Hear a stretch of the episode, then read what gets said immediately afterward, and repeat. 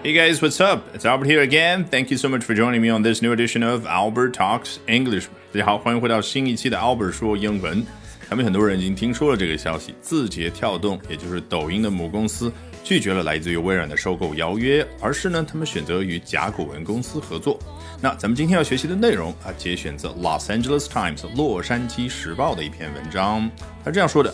Oracle Corporation has succeeded in its bid to partner with the social media platform TikTok after its Chinese parent company ByteDance rejected an offer from Microsoft. 乍一看好像没有生词，没有太多的学习价值，但其实非常有学习价值。我们从头开始看。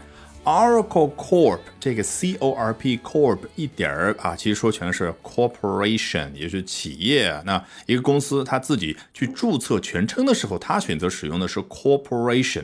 那有的公司，比如说 Google 啊，我记得没错的话，它选择的是 incorporated 啊，那缩写为 Google Inc。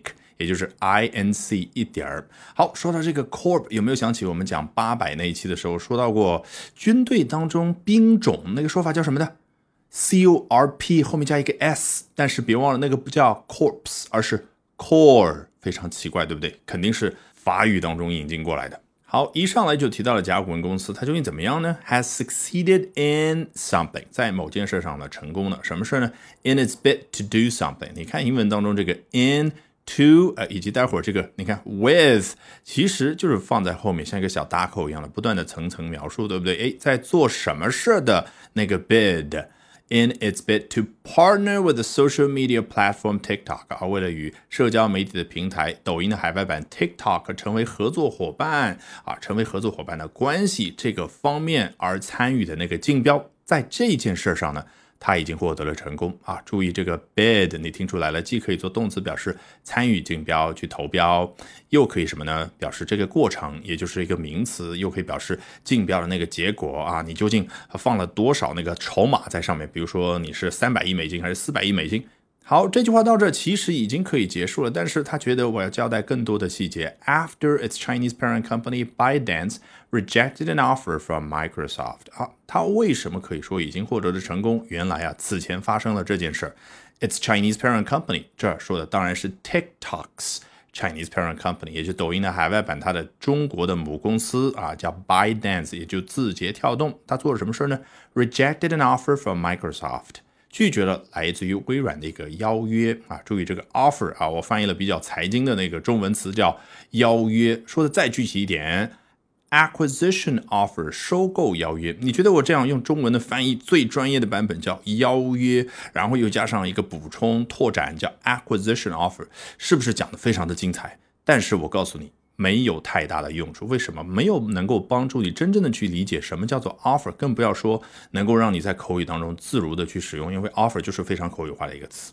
其实我们要从它的本质来出发，offer 最本初的意思就是主动提出啊什么什么样的一个想法，要做什么事儿，它是一个动词，对不对？Someone offered to help me，某个人昨天的时候呢，哎，主动来帮我，就叫 offered to help me。那换成一个名词。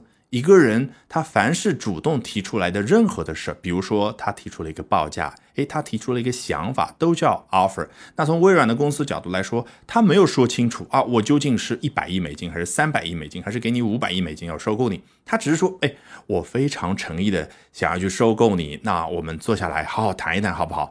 就这样一句话，他就形成了一个 offer。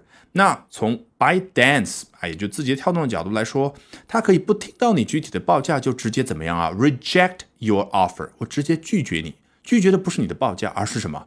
你整个这一套过程，你整个这一个想法。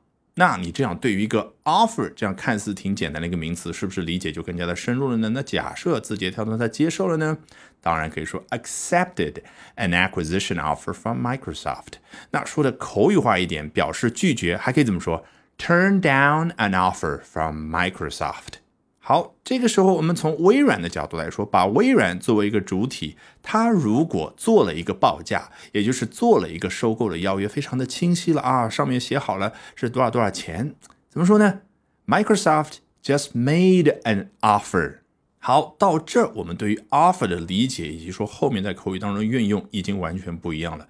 那这个时候我们再拓展一下，别忘了刚刚那个 bid 三个字母哈，更小的一个词其实也可以在这儿去使用，对不对？Rejected a bid from Microsoft，因为 Microsoft 它不是单独的一个公司在那儿战斗，而是要和其他的好几家公司，对不对？其中就包括了甲骨文这样的公司要去抢 TikTok，所以这就是一个 bid。那当然，从 ByteDance 的角度来说，it rejected the bid from Microsoft 或 a bid from Microsoft。